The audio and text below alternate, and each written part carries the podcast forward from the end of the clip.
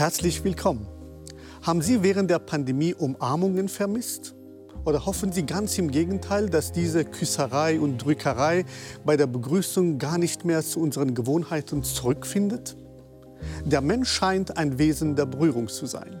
Nicht nur körperlich, sondern auch seelisch und geistig. Doch was berührt uns? Und was wollen wir berühren? Wessen Nähe suchen wir in Wahrheit? Die Nähe des unberührbaren Gottes oder einfach des Nächsten? Und was geschieht, wenn die Berührung fehlt oder wir zur Berührung genötigt werden? Darüber spreche ich heute mit Anne Koch, Professorin für Religionswissenschaft an der Universität Freiburg im Breisgau und Wilhelm Schmidt, Philosoph und Autor. Schön, dass Sie da sind.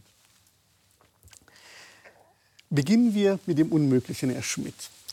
Wie würden Sie einem Wesen, das die Berührung nicht kennt, das heißt über alle anderen Sinne verfügt, aber nicht über den Tastsinn, die Erfahrung der Berührung erläutern? Ich würde höflich fragen, darf ich mal? und würde dann mal äh, erstmal nur über die Schulter streicheln, vorausgesetzt, dieses Wesen hat eine Schulter. Ja, nehmen wir an, ja. Und dann würde das Wesen möglicherweise sagen, oh, das tut gut, mach weiter. dann würde ich mich ein bisschen weiter vorwagen. Schau mal, würde ich sagen, das ist Berührung. Das heißt, Sie würden es nicht versuchen, äh, sprachlich diese Erfahrung zu vermitteln, sondern durch die Aktion selbst. Also wenn die Berührung erst sprachlich vermittelt werden muss, ja. das kommt ja auch zwischen Paaren, so höre ich vor, dass die sprachlich vermittelt wird. Nee, macht's mal praktisch, würde ich sagen. Ah ja. Und dann könnt ihr hinterher ja darüber reflektieren. Und, und, was ist mit einem Wesen, das überhaupt nicht äh, berührbar ist, also diesen Tastsinn nicht kennt? dann müssen Sie irgendwie ihm das doch vermitteln. Es wäre ja ein Wesen. Insofern wäre es mit Sicherheit durchdrungen von Energie, denn anders können Wesen nicht Wesen sein. Also würde ich ein Energiepaket drüber schicken und dann mal gucken, wie das Wesen aufleuchtet. Ja, ja. Das würde dann heißen, ah, es ist von meinem Energiepaket berührt worden. Schön.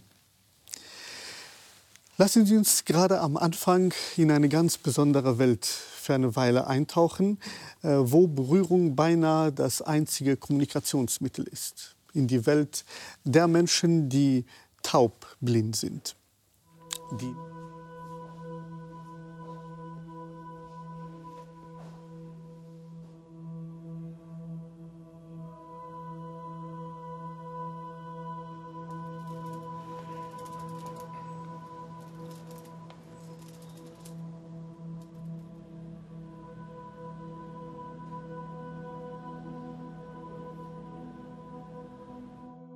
Unsere taubblinden Menschen wissen ja eigentlich gar nicht, dass sie sterben müssen. Und wir hatten vor kurzem den Vorfall, dass ein Elternteil verstorben ist. Und der Roland hat seinen Vater total lieb gehabt. Und ähm, wir mussten dann überlegen, wie machen wir das und sind dann mit ihm einen Tag vorher, vor der Beerdigung, zu ihm gefahren, dass er sich verabschieden kann. Und als wir dann unten angekommen sind, haben wir den Raum gemeinsam betreten und ich habe ihm dann die Möglichkeit gegeben, dass er erst einmal den Sarg in aller Ruhe abtasten darf. Und dann habe ich ihm gezeigt, wo das Gesicht ist von seinem Vater und er konnte das dann auch vorsichtig abtasten und ich habe mich dann ein wenig zurückgenommen und ich habe ihn dann beobachtet und er hat dann total liebevoll das Gesicht befühlt und das hat er eine ganze Weile gemacht und Irgendwann bin ich dann zu ihm gegangen und wir haben dann auch wieder den Raum verlassen. Und äh, seitdem hat er nie wieder auf seinen Vater gewartet. Ja, liebe Frau Koch, wir sehen oder hören über Menschen, die ja nahezu auf diese Berührung reduziert sind. Welche Frage drängt sich bei Ihnen auf, wenn Sie an diese Menschen denken? Mhm. Ja, die Frage ist, wie weit das Begreifen dann über den Tastsinn, über das Haptische, über das Taktile dann bei diesen Menschen gehen kann. Also in dem Film sah man ja sehr schön, wie sogar Leblosigkeit, solche abstrakteren Begriffe, dass jemand verschwindet, mit dem man eine enge Bindung hat, ein menschliches Wesen, dann nicht mehr zu der Welt gehören kann. Also solche Abstrahierungen sind dann auch aus dem ja. Ertasten, Wärme, Temperaturempfinden möglich. Ja, und, und wir merken auch, dass wir in gewisser Weise mehrere Ebenen der Berührung bereits hier schon antreffen. Zum einen, es wird über die Berührung gesprochen, diese intensive Form der Berührung, fast schon überintensiv. Und auf der anderen Seite berührt uns diese Erfahrung, wenn wir von ihr hören. Ähm, ich habe auch anfangs erwähnt, es gibt ja nicht nur die Berührung, sondern die Berührung scheint differenziert zu sein. Ähm, es gibt körperliche, seelische und geistige. Mögen Sie uns diese kurz einordnen, Herr Schmidt? Am besten mit einem jeweiligen Beispiel. Die sind ja nicht absolut voneinander getrennt. Äh, wenn ich einen anderen Menschen berühre und das ist mehr als nur eine oberflächliche Berührung, dann werden auch Gefühle dabei wach und möglicherweise schießen dem Menschen und mir selber auch Gedanken in den Kopf. Sehen kann man die körperliche Berührung. Die seelische Berührung, die möglicherweise noch wichtiger ist, die können wir nicht sehen. Aber die hat ganz sicher mit den Energien zu tun, die uns durchs Leben tragen, die uns mit dem Ende des Lebens verlassen, die schwerlich zu bestreiten sind, die teilweise auch zu benennen sind. Also wenn ich äh, über eine Hand streiche, dann erfahre ich Wärmeenergie. Und wir wissen, aufgrund von EKG und EEG, Herz und Hirn haben mit Elektrizität zu tun. Also in uns sind Energien. Und diese Energien, vermutlich noch einige mehr, die wir nicht so gut benennen können und vielleicht auch noch nicht kennen, diese Energien, in, äh, würde mir vorstellen, in Energiepaketen schicken wir rüber, wenn wir Gefühle für einen Menschen haben oder Gefühle von einem Menschen in Empfang nehmen. Wir wissen in Beziehungen oft relativ gut, nee, Wissen ist ein zu hoher Begriff, wir spüren in Beziehungen relativ gut, wie die Stimmung ist. Was ist denn die Stimmung? Das hat eben mit dieser Art der Energie zu tun, die unsichtbar ist, die zwischen uns aber sehr wohl wirksam ist. Und ich nehme an, dass auch Gedanken Energiepakete sind, die zwischen Menschen ausgetauscht werden können. Und da ist es äußerst interessant, dass wir auch heute noch, nach 2400 Jahren, von Gedanken Platons beispielsweise oder eines Aristoteles erfasst sein können, dass also diese Energiepakete, die Gedanken sind, durch die Zeit reisen können. Ja, und sogar noch ein bisschen länger als 1400 Jahre. Ähm, gibt es eine, eine Ebene der Berührung, die noch zu ergänzen wäre, Frau Koch? neben diesen drei, die ja. wir differenziert gehört haben. Ich musste gerade daran denken, wie wichtig es ist, dass die emotionale Berührung, die geistige, die künstlerische, ästhetische Berührung, dass die so stark abhängig sind von körperlichen Grundvollzügen. Also den Erfahrungen, berührt zu werden, sich an irgendwas zu stoßen, wenn man sich im Raum orientiert. Und viele Symbolisierungen, die dann im Emotionalen an Nähe, Ferne, Oberschicht, Unterschicht stattfinden, dass es immer an solche körperlichen Grundwahrnehmungen der Welt zurückgebunden bleibt. Und wie Sie das ausgeführt haben, dass ähm, auch in emotionalen Beziehungen vieles nicht exakt in Worte zu bringen ist, nicht ganz und gar expliziert werden kann in Regelzusammenhang, sondern immer auch so ein viel holistischeres Verständnis behält, ein situatives Verständnis, eine Szene, in der man sich bewegt. Und da bewegt man sich eben drin. Das hat man als Mensch gelernt zu verarbeiten. Ja, in der Tat. Ich glaube, sie wollte noch. Das Interessante ist ja transzendente Berührung, die noch dazu kommt zur ja. körperlichen, seelischen, geistigen und die nun am allerwenigsten zu fassen ist. Und Religionen scheinen sich dann darauf zu verlegt zu haben, schon relativ früh, aber doch Berührungen einzuführen, um die transzendente Berührung erfahrbar zu machen. Also zum Beispiel durch aufgelegte Hand die einzige Möglichkeit wahrscheinlich, um transzendente Berührung in den Horizont zu bringen, der uns zugänglich ist. Und das ist nun mal der fassbare Horizont. Transzendente Berührung, kann ich mir vorstellen, ist eine Berührung, äh, der Energie, die nicht nur uns im Leben durchzieht und nicht nur unseren Planeten durchzieht, sondern die den ganzen Kosmos durchzieht. Schwerlich zu bestreiten, äh, das ist so. Und da kommt noch dunkle Energie dazu, die wir nicht genau kennen. Da wird also in Zukunft noch sehr viel zu erforschen sein. Aber eine Transzendenz im Wortsinn verstanden, transzendere, überschreitend, das überschreitet uns unendlich. Und dieses unendlich Überschreitende zu spüren, in Gefühlen, in Gedanken und vermittelt durch eine körperliche Berührung, das ist vermutlich dann transzendente Berührung. Hm. Darf ich Ihnen ähm, widersprechen? Weil mir gerade die, die, die Setzung von Transzendenz, das, was überschreitet, ja gerade den Gedanken vermittelt, es eben alles zu sein, aber nicht berührbar. Das ist ja gerade ein Begriff der Distanz und gerade nicht ein Begriff der Nähe, die sonst jede Form der Berührung auch suggeriert. Wie können wir also überhaupt von einer transzendente oder spirituelle wäre dann geistige oder metaphysische oder diese Begriffe überhaupt im Sinne der Berührung sprechen, wie es die Religionen aber augenscheinlich tun? Mhm. Ja, also mein Zugang als Religionswissenschaftlerin wäre jetzt da zu sagen, Religionen sind Teil von Kultur. Und als Kulturwesen symbolisieren wir viel und brauchen auch Materialisierungen für Abwesendes. Hm. Gegenstände, Bilder, äh, Haare, äh, irgendetwas, das für andere Personen steht oder auch für etwas, dem wir Bedeutung zuschreiben, aber was nie sichtbar ist oder sichtbar wird. Diese Imaginationskraft, auch die ist rückgebunden an diese verkörperte Kognition und hat von daher ganz viele wichtige Kategorien bekommen.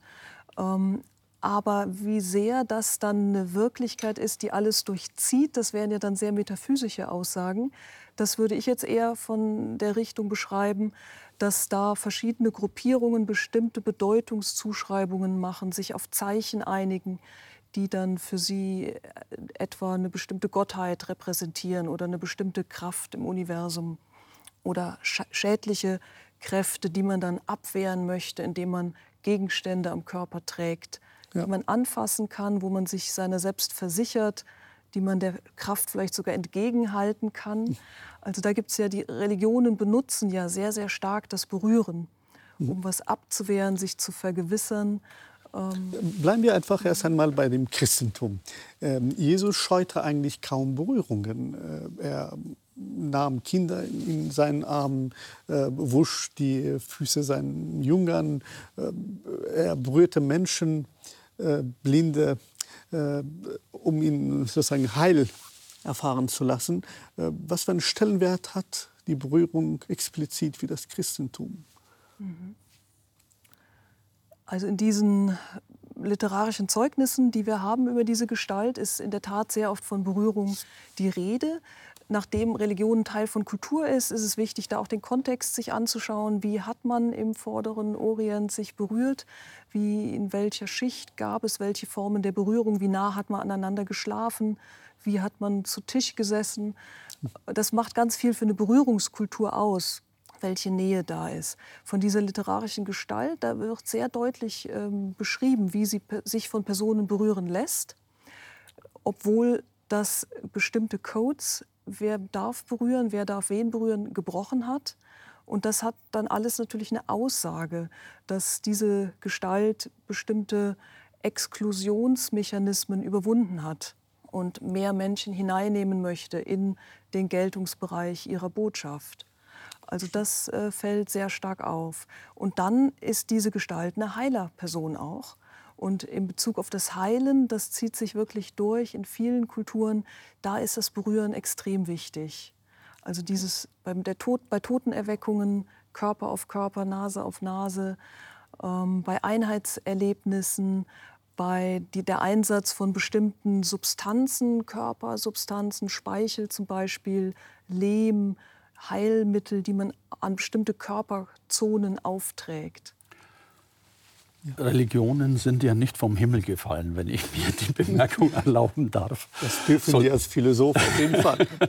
soll heißen, äh, die beruhen auf menschlichen Erfahrungen. Und es ist eine menschliche Erfahrung, die jeder von uns auch machen kann, dass wir uns in gewisser Weise auch heilen können durch Handauflegen. Also geht auch mit einem selbst. Ja. Ich habe das mal gemacht, als ich Zahnschmerzen hatte und kein Zahnarzt in der Nähe war. Die Hand aufzulegen mildert den Schmerz. Das ist keine endgültige Heilmethode. Irgendwann muss schon noch der Zahnarzt dazukommen. Aber das ist erstmal, oder Eltern kennen das Phänomen, dass Kinder, äh, früher war das jedenfalls so, dass Kinder mal hinfallen durften und sich das Knie aufschlagen durften. Heute werden die im Flug schon aufgefangen. Aber als das noch der Fall war, nostalgische Erinnerung, kommen die Kinder gelaufen, fliegen in den Arm ihrer Eltern und es vergeht vielleicht ein, zwei Minuten und dann rennen sie davon. Das Blut läuft noch runter vom Knie, aber sie sind subjektiv geheilt. Und dazwischen liegt nur die Umarmung durch die Eltern. Es hat sehr lange gedauert, bis äh, Wissenschaft dahinter gekommen ist, was da eigentlich geschieht. Dieses Wissen ist nicht sehr viel älter als 30 Jahre. Bis dahin war es einfach nur Erfahrungswissen. Aber seither ist klar, bei Berührung werden Endorphine frei. Und Endorphine sind nun mal etwas, sind ein äh, Betäubungsmittel, das eingesetzt werden kann, um Schmerzen zu betäuben. Eine der Wirkungen. Also sehr früh, auch als Menschen noch nicht wussten, was Endorphine sind und äh, diverse Hormone, die bei Berührung frei werden, sehr früh, schon vor Tausenden von Jahren, wurden die Phänomene beobachtet und die wurden eingebaut in einen religiösen Kontext. Ich verstehe.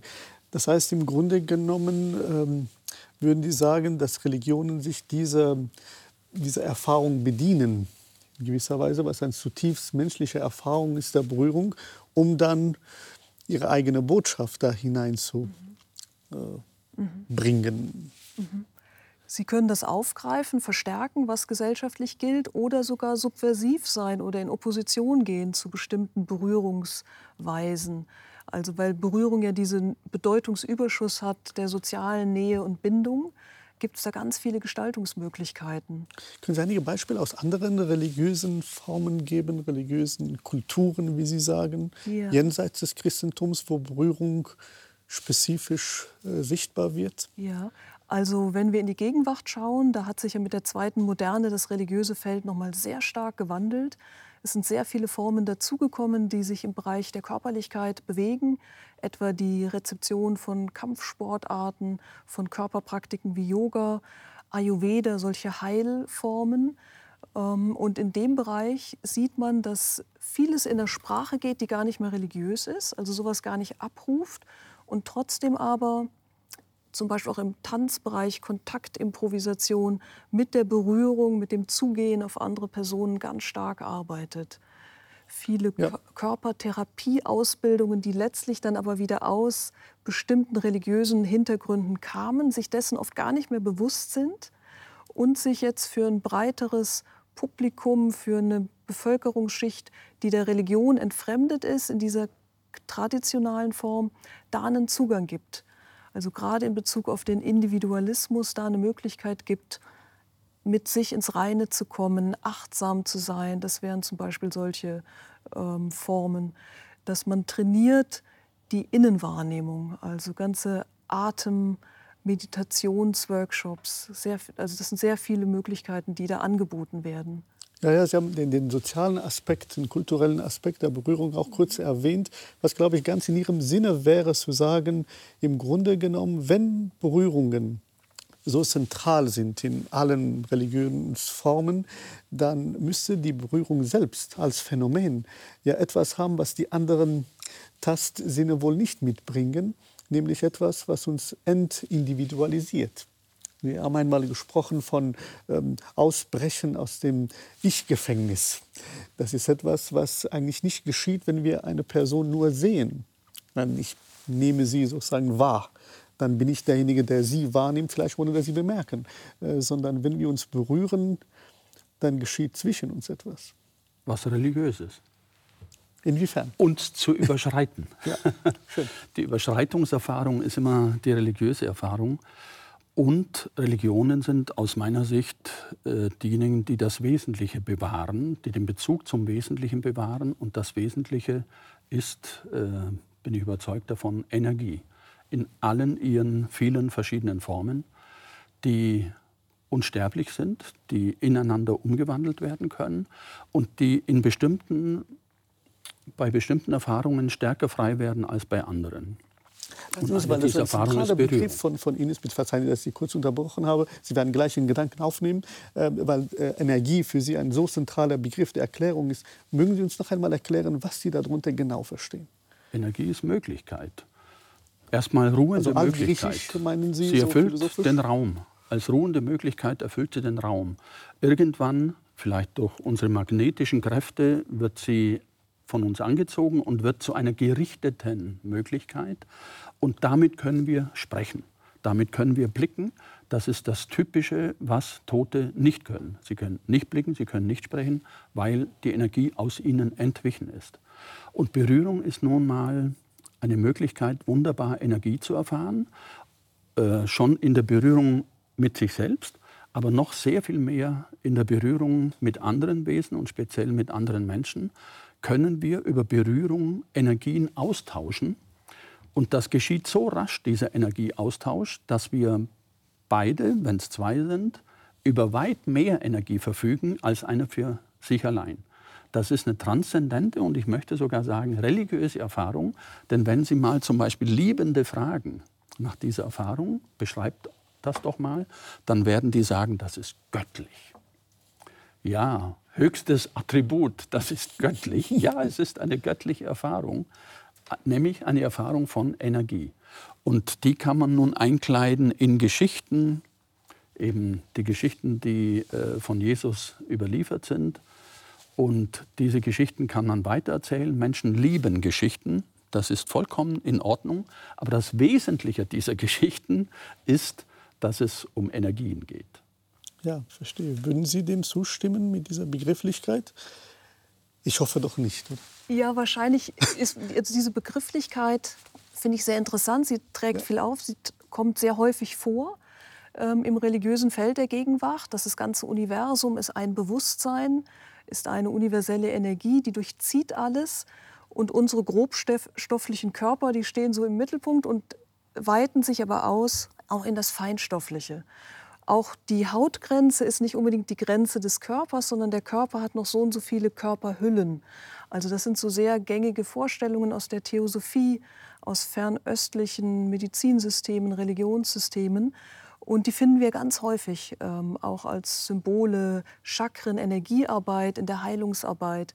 Und das ist sehr prägend, also für viele, die sich auf die Weise auch sowas wie Verletzung oder Kontakt mit anderen vorstellen. Also da muss ich nicht die Haut berühren, da kann auch ein böses Wort, das in meine Körpernahbereich eindringt, ist bereits eine Verschmutzung meines Energiefeldes. Äh, sollte dann gereinigt werden. Also insofern trägt das einiges aus und äh, geht einher mit dieser Idee, dass Berührung, dass für das Konzept Berührung die Grenze einfach ganz wichtig ist, die Grenzziehungen. Mhm. Ist das meine Haut, dieses riesige Organ? Oder wo genau ist eigentlich die Grenze und wann wird die überschritten? Wann wird sie verletzt? Wie wird sie ausgehandelt? Vereinzelt mich die Berührung, weil ich es danach vermisse oder verbindet sie mich gerade mit anderen? Also ich glaube, das ja, wird schön. ausgetragen. Das höre ich sozusagen die, die Ergänzung und Ausdifferenzierung dessen, was Sie unter sozusagen dem Begriff der Energie erklären. Äh, würden Sie sagen, dass es vielleicht gar nicht primär auch um die Berührung selbst geht, sondern um eine tiefe Einstellung zu unserer Leiblichkeit? Wir sind eben Wesen, die leiblich verfasst sind. Und dadurch haben wir auch eine ganz andere energetische Form im Leben, die heißt, äh, berührbar zu sein. Für die Philosophen spielt ja äh, seit der frühen Neuzeit eine große Rolle das berühmte Cogito ergo sum. Ich denke, also bin ich. Ich habe das auch lange geglaubt, bis mir deutlicher wurde, welche Rolle die Berührung spielt. Schon mal rein die körperliche Berührung, sodass ich, wenn ich mir das vor Augen führe, besser sagen ließe Tango, Tangor, ergo sum, Tango, ich berühre, Der Tanz, äh, Tango, der geht nicht ohne Berührung, deswegen heißt er so. Tango, ich berühre, Tangor, ich werde berührt, ergo sum, deswegen bin ich. Denn wenn, wenn ich mir Berührung vollkommen wegdenke von mir, jegliche Berührung, wo bin ich dann? Das weiß ich eben nicht mehr, weil ich kein Gefühl, kein Gespür für mich mehr habe. Das entsteht durch die Berührung, vor allem durch andere Menschen, äh, die meine Grenze überschreiten. Und dann werde ich möglicherweise eins mit diesem anderen Menschen. In der Liebe ist das sehr häufig das Gefühl. Aber die missliche, schmerzliche Erfahrung, dabei kann es nicht bleiben, nicht innerhalb des Lebens, sondern irgendwann entsteht das Bedürfnis wieder nach Grenzziehung sodass wir bei der Berührung ständig mit dem Problem leben müssen, äh, wann, wann spielt mein Ich wieder eine Rolle. Ja, ich verstehe Sie, glaube ich, gut. Das haben Sie auch in Ihrem Buch äh, von der Kraft der Berührung auch ähm, noch äh, genauer verdeutlicht, äh, warum Sie gerade dafür plädieren, dass diese neuzeitlichen Ideen stammen von Descartes. Ich denke, also bin ich, äh, nicht ähm, zutrifft für das Selbstsein. Und doch würde ich gerne ihr kritisch noch einmal nachfragen, ähm, ob das wirklich so ist. Ähm, denn wir können ja auch uns in der Berührung täuschen. Also wenn Descartes äh, sozusagen nicht gerade sich verleiten lässt, diese Formen äh, der Selbsterfahrung als fundamental anzusehen, dann hat er zumindest die Begründung zu sagen, ich kann in jeder Form der zwischenmenschlichen Erfahrung getäuscht werden. Ich kann meinen, berührt zu haben, wie wir auch im Traum zum Beispiel viele Berührungen erfahren, aber das war alles nur Illusion. Das Einzige, was beim Ganzen sich durchhält, ist, dass ich denke. Er kann ja nicht denken, wenn er nicht körperlich da ist. Also die Voraussetzung des Denkens ist das körperliche Sein. Und äh, das körperliche Sein erfahre ich am intensivsten durch Berührung zum Teil durch Selbstberührung, aber in weit höherem Maße durch Berührung durch andere und Berührung von anderen. Und dann existiere ich. Und wenn ich körperlich existiere, dann kann ich noch das Denken einschalten und kann darüber reflektieren. Aber reflektieren ohne körperliches Sein kann ich mir ehrlich gesagt nicht vorstellen. Sie, Sie ja, ich glaube, diese Wertschätzung von Berührung, von Körperlichkeit, die wir seit einigen Jahrzehnten haben in der Wissenschaft, in der Gesellschaft, musste vielleicht erstmal durch diese Sinnesskepsis hindurch. Also dass man erkannt hat, wie sehr Wahrnehmung unsere Weltkonstruktion mitprägt. Also Descartes hat ja auch Schriften über die Optik, über das Auge. Descartes wusste bereits, dass auf der Netzhaut die Bilder auf dem Kopf stehen. Und das war natürlich dann Anlass zu fragen, wie zuverlässig sind eigentlich unsere Sinne oder wo kommt eigentlich die Setzung von Welt her, das, was ich als Wirklichkeit äh, äh, erlebe. Und gerade weil das alles so relativ und auf unser menschliches Sinnesystem zurückzubeziehen ist, ähm, gerade deshalb kann ich inzwischen ein weiteres Konzept von Cogito haben. Denn inzwischen versteht man unter Kognition ja sowohl das Emotionale als auch das Sinnliche. Das ist ja gar nicht zu trennen in unserem zentralen Nervensystem, in dem Nervensystem, das alle unsere Organe, unsere Haut innerviert. Das ist eine Einheit. Also, dass wir das Trennen von Sinnessystemen, vom sechsten, siebten Sinn sprechen, das ist ja nachträglich in der Sprache. In der Verarbeitung ist das immer schon intermodal. Ja, und, und insbesondere auch, wenn Sie es religiös fassen, sind religiöse ähm, Rituale, mhm. die sich auch um Berührungen ja. bemühen und kreisen, wie zum Beispiel Reinheit und Reinheitsrituale. Äh, nehmen wir einfach jetzt, äh, im Islam die Berührung des Korans. Mhm. Äh, Muslime für gewöhnlich berühren nicht den Koran, ohne vorher sich gereinigt zu haben. Mhm. Und diese sich reinigen heißt es nicht, seine Hände mal gewaschen zu mhm. haben, denn das wäre ja die primitivste Form von Sauberkeit, mhm. sondern ähm, es geht um eine rituelle Waschung. Mhm. Das heißt, es geht um eine ganz andere, tiefere Form von Einstellung zu dem, was mhm. die Offenbarung Gottes für die Muslime sein soll was wiederum auch das als Körper da ist. Mhm. Der Koran ist ja da. Mhm. Und diese Daseinsform ist, wie Sie es auch sagen würden, auch energetisch. Denn die Rezitation des Korans geht den Muslimen unter die Haut. Mhm. Das heißt, es berührt sie, sie sind berührt vom, vom Göttlichen. Äh, da ist auch eine gewisse Versöhnung auch dann zu sehen zwischen dem extremen Form von Descartes und vielleicht die andere Form zu sagen, ohne Denken kämen wir auch, auch aus. Interessant ist ja, was geschieht dann nach der Lektüre des Koran? Oder was geschieht nach einem Gebet oder während einem Gebet? Menschen fühlen sich bestärkt, fühlen sich kraftvoller, haben mehr Energie. Also indem sie das Transzendente berühren, soll heißen, sich wieder mit dem Wesentlichen befassen, gedanklich und in Gefühl, öffnen sie die Tore für diese Energie, die im Prinzip immer da ist. Es liegt nur daran, dass wir uns auch öffnen dafür. Mhm. Menschen, die äh, diese Öffnung aus irgendwelchen Gründen nicht zustande kriegen oder auch nicht zustande kriegen wollen, müssen mit den bescheidenen Energien leben, die ihnen dann übrig bleiben. Und das ist in der Regel zu wenig fürs Leben. Und ich möchte auf ein Phänomen noch aufmerksam machen, dass Menschen, die sehr viel Berührung erfahren, in berührungsstarken Beziehungen, von Kindheit an und später eben in der Liebe, dass diese Menschen selten am Sinn des Lebens zweifeln. Kann es sein, dass die Berührung den Sinn des Lebens vermittelt? Und wenn ja, wie geht das? Wenn ja, dann geht das, indem über die Berührung Energie erfahren wird und dann ein Mensch kraftvoll und zuversichtlich leben kann. Während diese Energie zu entbehren, die über Berührung in mich kommen kann, heißt, es macht mich kraftlos und Kraftlosigkeit mündet in Sinnlosigkeit letzten Endes. Stimmt. Diese Menschen zweifeln dann am Sinn des Lebens. Ja, das ist, was ich aber nicht verstehe, ist, also kulturhistorisch gesehen oder auch philosophisch-religiös gesehen, äh, was die Reflexion über die Berührung anbetrifft. Äh, spätestens seit Aristoteles scheint das Sehen eine ganz eigene Karriere gemacht zu haben das Sehen gilt äh, als der wichtigste Sinn, sodass zumindest in europäisch-westlich-abendländische Kulturen, wie man sie auch fassen will, woran liegt das? An Ignoranz. Nicht nur die Sinne können täuschen, Herr Karimi, auch das Denken kann täuschen. Und äh, wie können wir dem entgehen? Nur durch immer neue kritische Frage und durch Unterhaltung mit anderen Menschen, um deren Aspekte anzuhören und äh, mit einzubeziehen, niemals davon auszugehen, wir haben jetzt alles zu Ende erkannt, sondern immer davon auszugehen, es gibt noch mehr zu erkennen als das, was ich momentan erkenne. Ja, ich konstatiere auch in der gesamten Philosophiegeschichte eine Abwesenheit, weitgehende Abwesenheit der Berührung.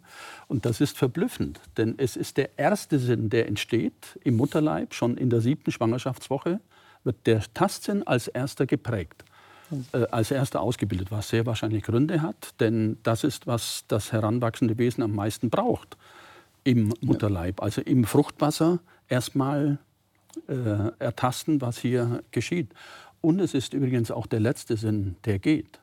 Sie können einen sterbenden Menschen bis zuletzt über Berührung, über den Tastsinn erreichen. Nicht unbedingt sprechend, nicht unbedingt über Blicke, aber über den Tastsinn.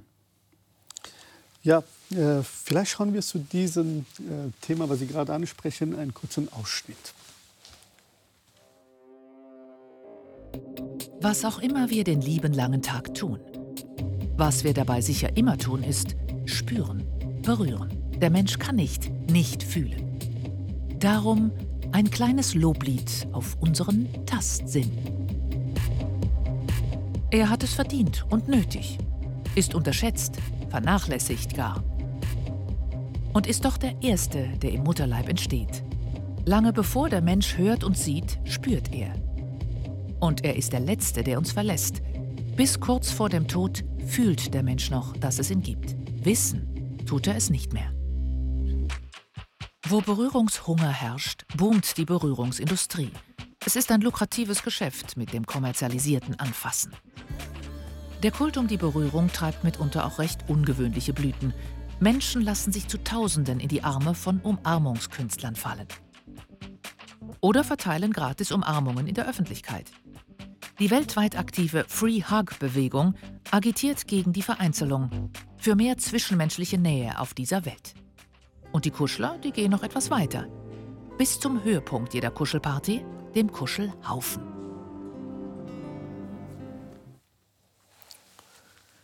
Herr Schmidt, Hand aufs Herz. Ist das nicht eher so, dass wir mehr unser Handy am Tag berühren als die Menschen, die wir lieb haben.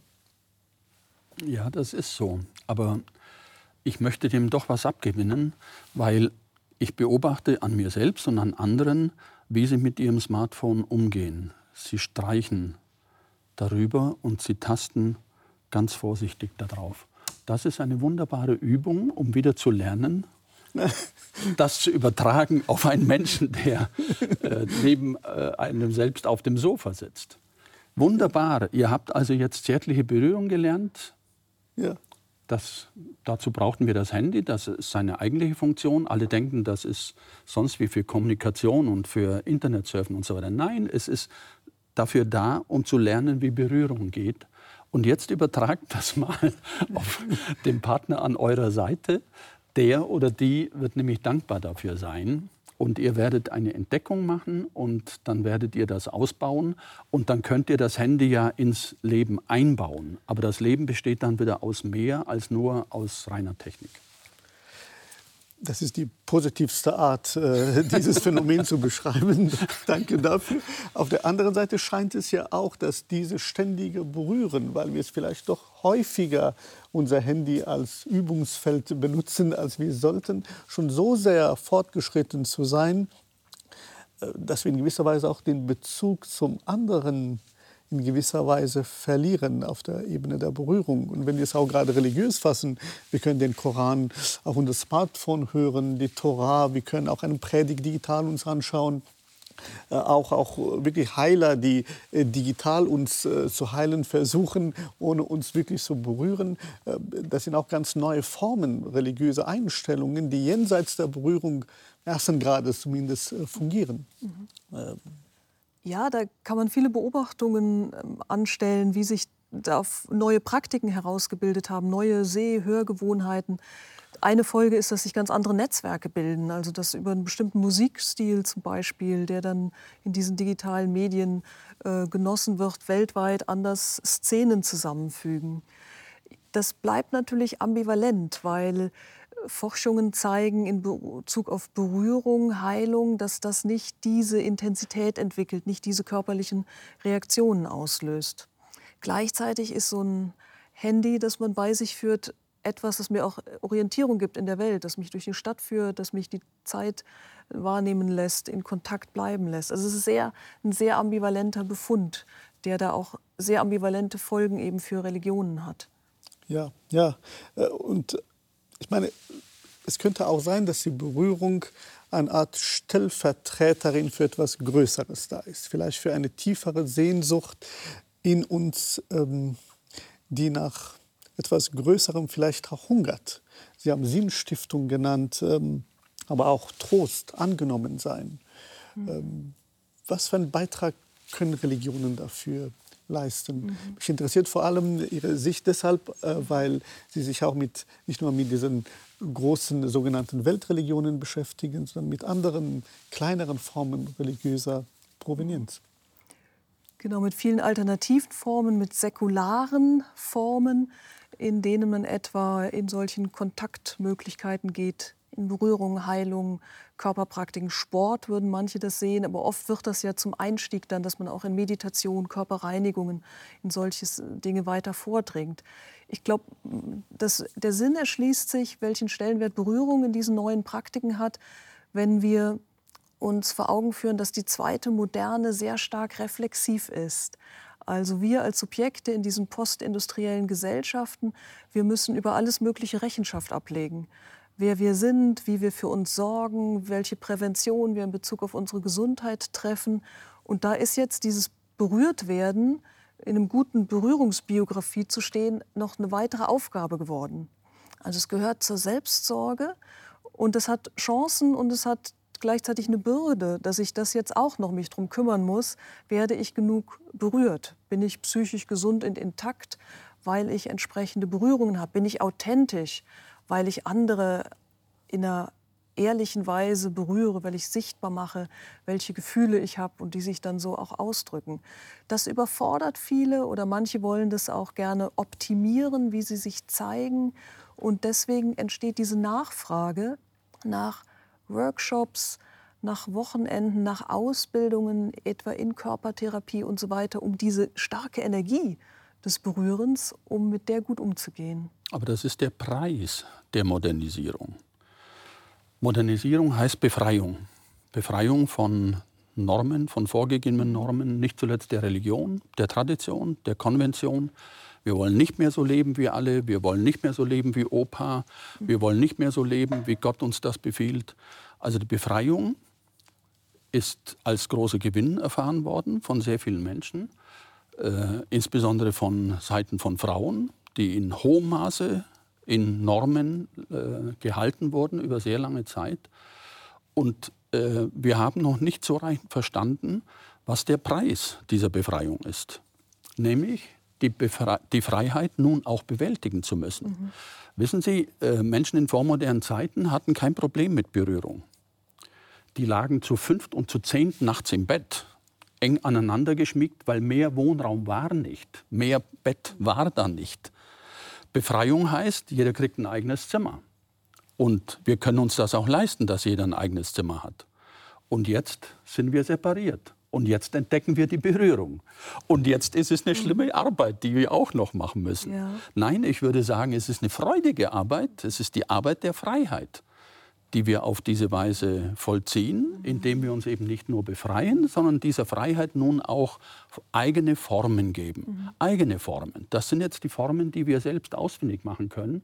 Es ist nicht mehr gesetzt, dass ein Mann seine Frau schlagen kann nach Belieben, wie das in vormodernen Zeiten üblich war, sondern jetzt müssen wir uns eben verständigen. Mhm. Welche Berührung zu welcher Zeit? Ja, das ist erstmal sehr, sehr anstrengend. Ich sehe das auch so. Aber äh, letzten Endes werden wir in mhm. den Formen der Freiheit leben können, die wir wollen. Mhm. Also ich glaube nicht, dass es jemals ein unschuldiges Berühren oder natürliches Berühren gab, sondern das zeigen ja viele Tabuisierungen ganz klare auch Anleitungen für Sexualität, für Reinheit in verschiedenen Kulturen, Religionen.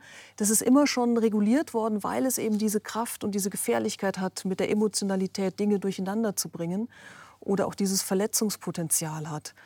Was sich verändert hat, dass ausdrücklicher darüber befunden wird und vielleicht auch weniger kollektiv eine Form gefunden wird, sondern Einzelne eher für sich entscheiden müssen, auch je nachdem, in was für einem kleineren Kontext, ob urban oder ländlich, in was für einer Familienform, in was für einer sexuellen Orientierung, auch da haben wir ein viel breiteres Spektrum inzwischen, sie leben. Also es ist der Preis der Moderne, es ist eine Bürde, es ist zugleich natürlich auch eine Chance da, die Individualität stärker zu verwirklichen.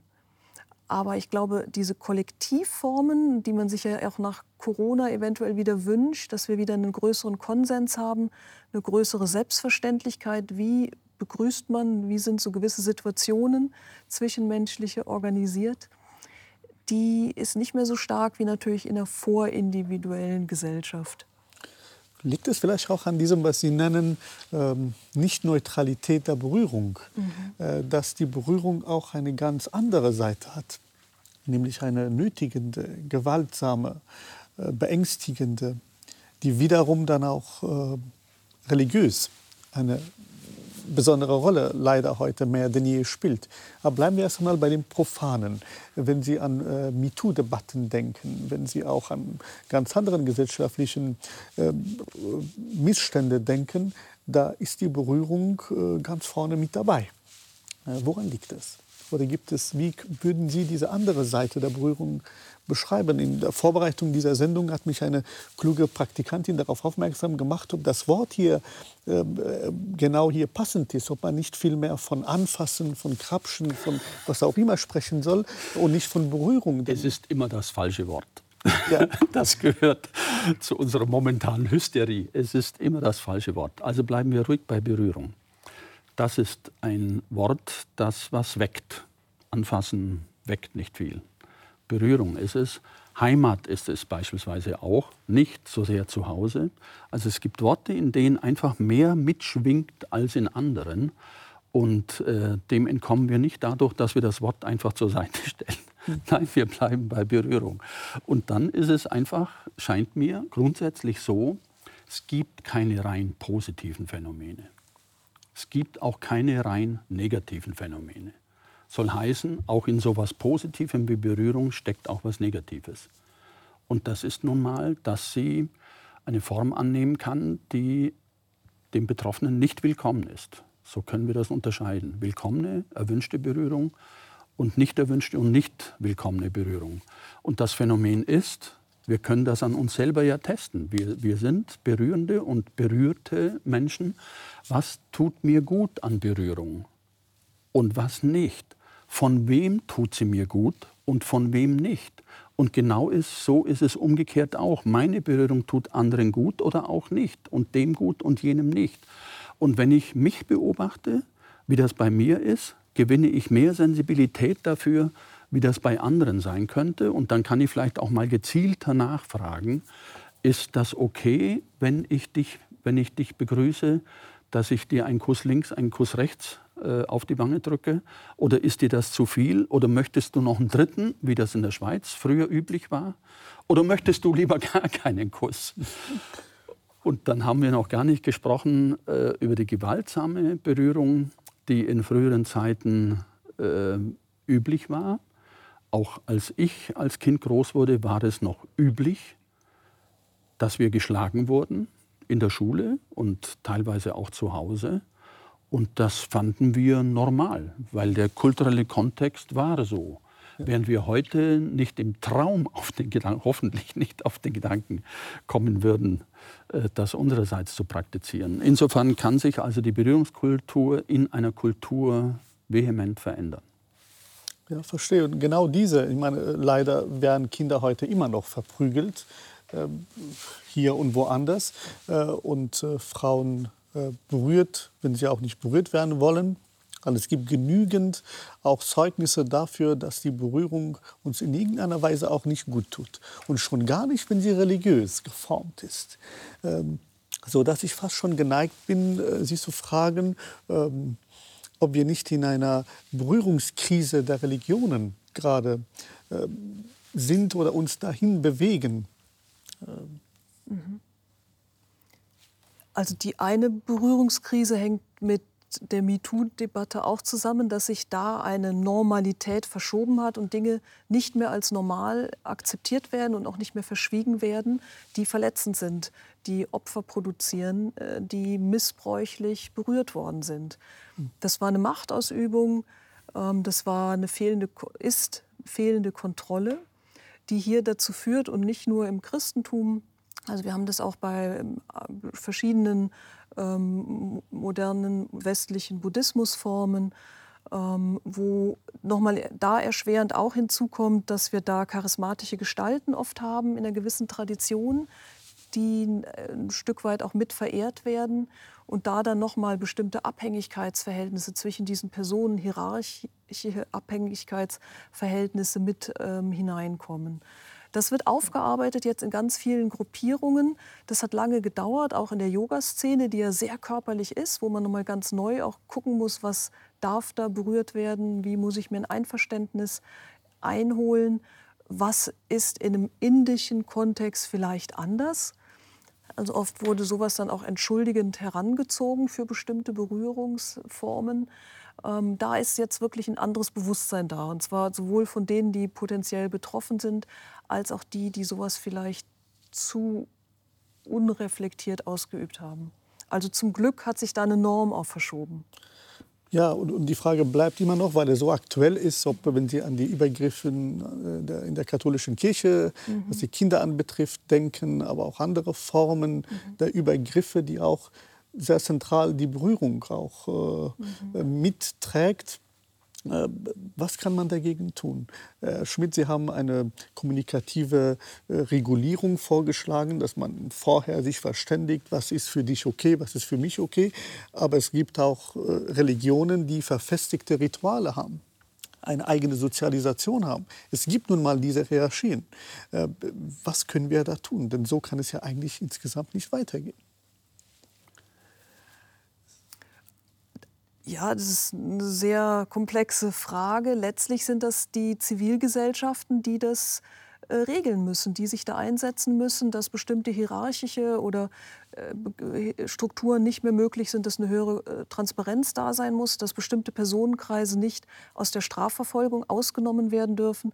Also zum Beispiel Missbrauchsberichte in Bezug auf Sportvereine, in Bezug auf Kirchen, haben da ein ganzes Bündel an Faktoren, wie man auch pädagogisch junge Menschen darauf vorbereiten kann, ähm, wie man aufklärt darüber, wie man da eine höhere Transparenz schafft. Also da gibt es ja sehr, sehr viele Vorschläge, wie man damit umgeht. Ja. Aber es muss eine Zivilgesellschaft da sein, die sich um sowas kümmert. Wenn es abgeschlossene Gruppierungen gibt, auch in Deutschland ja bestimmte religiöse kleinere Gruppierungen, die weiter strafen, körperlich strafen zum Beispiel, ähm, muss man schauen, wie man da in eine Kommunikation geht oder welche rechtlichen Möglichkeiten man hat.